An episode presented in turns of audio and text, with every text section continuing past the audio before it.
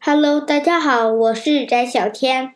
今天我给大家讲的故事是《木偶奇遇记》第八章《傻瓜城里的荒唐事》。当匹诺曹走向大树时，看到了狐狸和猫。我亲爱的朋友，狐狸一边叫他，一边对他又抱又亲。你怎么在这儿？你怎么在这儿？猫重复了一遍。匹诺曹把夜里遇到强盗的事情说了。哎，我可怜的朋友，这太悲惨了。狐狸说。这时，匹诺曹注意到猫的左手鼓着绷带，问道：“你的爪子怎么了？”猫支支吾吾。狐狸马上替他解围。一个小时前，我们在路上遇见了一只快饿死的老狼。可我们没有吃的给它，善良的猫居然咬下自己的一只爪子扔给老狼吃了。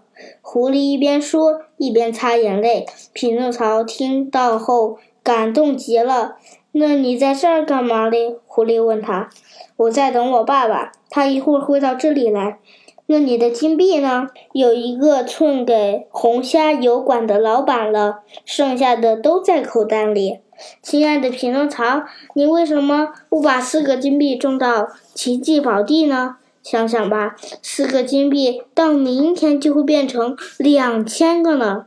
今天不行，我改明天去，改天就晚了。狐狸说：“这块地被人买走了，从今天起。”再也不准任何人进去了。匹诺曹犹豫了一下，因为他想到了善良的仙女，想到了爸爸杰佩托。可是最后，他就像所没有头脑、没心肝的孩子所做的那样，点了点头，对狐狸和猫说：“走吧，我跟你们去。”他们走啊走，走啊走，走了半天，终于来到了傻瓜城。刚一进城，匹诺曹就看到满街都是可怜鬼：饿得打哈欠的懒皮狗，没有毛的绵羊，失去翅膀的大蝴蝶，没有尾巴的孔雀。而在这群可怜鬼中，时不时有一辆豪华马车穿过，里面坐着的可能是狐狸，也可能是喜鹊，还可能是凶猛的大鸟。最后，他们穿过城市。来到一一块宽阔的土地，这土地跟其他的土地没什么两样。到了，就是这儿。狐狸说：“现在你在原地上挖个坑，把金币种进去吧。”匹诺曹挖了一个坑，把四个金币投了进去，再把再用土把洞口重新封好。接着，狐狸说：“你去河里打桶水来，浇在你。”种金币的地方，匹诺曹走到小河边，但他没有水桶，于是脱下了一只鞋子，灌满了水，浇在那片土上。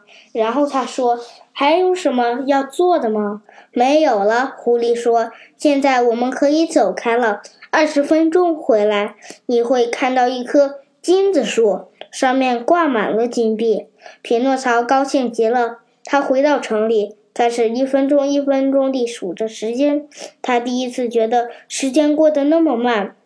二十分钟过去了，他立马赶回奇迹宝地。匹诺曹焦急地走着，他的心脏砰砰乱跳，一路上都在想：如果树上不是两千个，而是三千个金币呢？这样我将变得多富有啊！到那时，我会有一座美丽的皇宫，一千只木马。和一千个马棚，还有一个房屋间，上面里面灌满了糖果、蛋糕、面包。这样想着，匹诺曹走到了奇迹宝地。可那片地上空空如也，没有树，什么也没有。他走到种金币的下方，没有，还是没有，连树影都没有。天哪，怎么回事儿？哈哈哈！正在这时，不远处传来一声嘲笑声。只见树上有一只鹦鹉，正在整理身上的羽毛。匹诺曹没有理会，他走到河边，用刚才那只鞋子灌满水，重新装到那那片种金币的土地上。哈哈哈！这只鹦鹉又大笑起来，声音更加放肆，更加无礼。没教养的鹦鹉，你笑什么？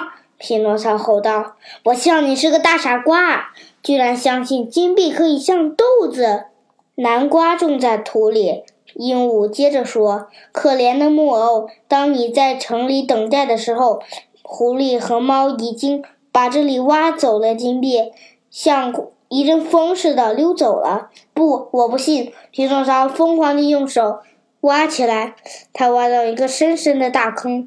坑里边根本没有他的四个金币，匹诺曹绝望了。他回到傻瓜城，立马去法院向法官告状。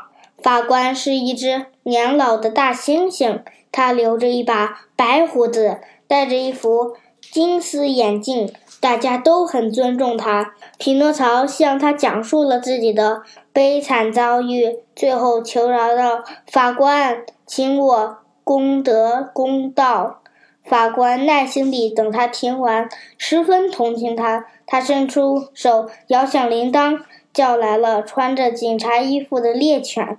法官严肃地说：“这个小家伙被人骗走了四个金币，把他抓起来送进监狱。”匹诺曹听到这个预判，顿时目瞪口呆。他刚想狡辩，就被警犬。警察咬住了牙，送进监狱去了。就这样，匹诺曹坐了四个月的牢。不过他运气不错，碰见了一件大喜事：傻瓜城的皇帝打了胜仗，下令解放所有的坏人。如果别人能出狱，我也能出狱。匹诺曹对警猎犬警察说：“您不行，因为您不是一个坏人，请原谅。”匹诺曹说。我也是个坏人，既然这样，您就完全有理由出狱了。猎犬警察说着，恭敬地为匹诺曹打开了牢门。